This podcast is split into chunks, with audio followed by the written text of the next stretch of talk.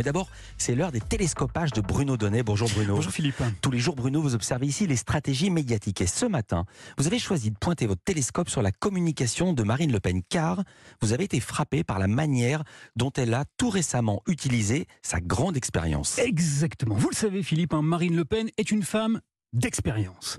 Elle est rompue depuis les lustres au fonctionnement des médias, elle en connaît parfaitement bien tous les rouages, les rouages et les pièges. Elle sait donc notamment que les journalistes sont des gens pressés, pressés de recueillir avant les autres et parfois même un peu avant l'heure les informations. En ce moment, par exemple, sur l'autel de la réforme des retraites plus qu'impopulaire, la séquence politique est paraît-il, favorable au Rassemblement national. Du coup, les journalistes questionnent les ambitions de Marine Le Pen. Ils veulent savoir ce qu'il adviendrait de son sort au cas où une dissolution venait à se produire. Et c'est ce qu'a fait hier matin Sonia Mabrouk, hein, ici même, sur Europe 1. Elle a demandé à Marine Le Pen ce qu'elle ferait si sa formation politique venait à remporter d'hypothétiques législatives. Si nous gagnons les élections législatives, il y aura un Premier ministre en Rassemblement national. Marine Le Pen a alors répondu, mais mais elle n'a pas cité de nom. Sonia Mabrouk l'a alors relancée et questionnée un peu plus directement. Et pourquoi pas, le sujet et pourquoi pas Marine Le Pen première ministre? Et c'est à ce moment-là, Philippe, que l'expérience de Marine Le Pen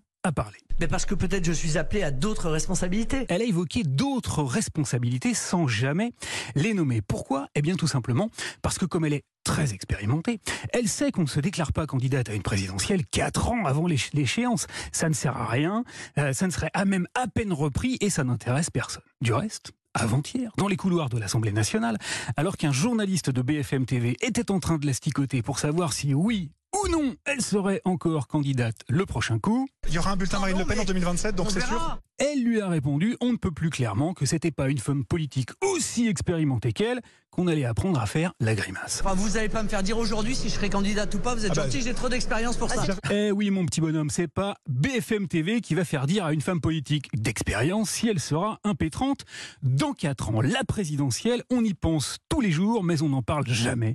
C'est une règle d'airain. Alors, j'ai beaucoup aimé ce petit épisode-là, Philippe, car Marine Le Pen n'a pas menti. Non, en effet, ce n'est pas BFM TV qui lui a fait dire qu'elle serait candidate en 2027, c'est elle qui y allait toute seule. Écoutez un peu ce qu'elle a trouvé le moyen de répondre à la question que faudra-t-il faire si la réforme des retraites est adoptée? Alors du coup, qu'est-ce qui reste?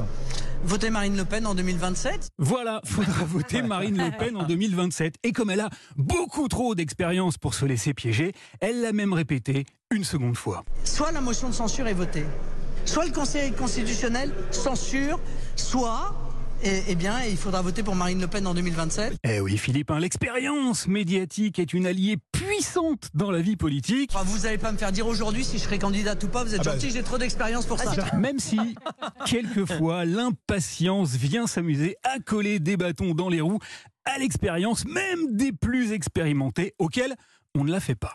Merci beaucoup Bruno Donnet, à qui on ne la fait pas. À demain Bruno. Restez avec nous sur Europe.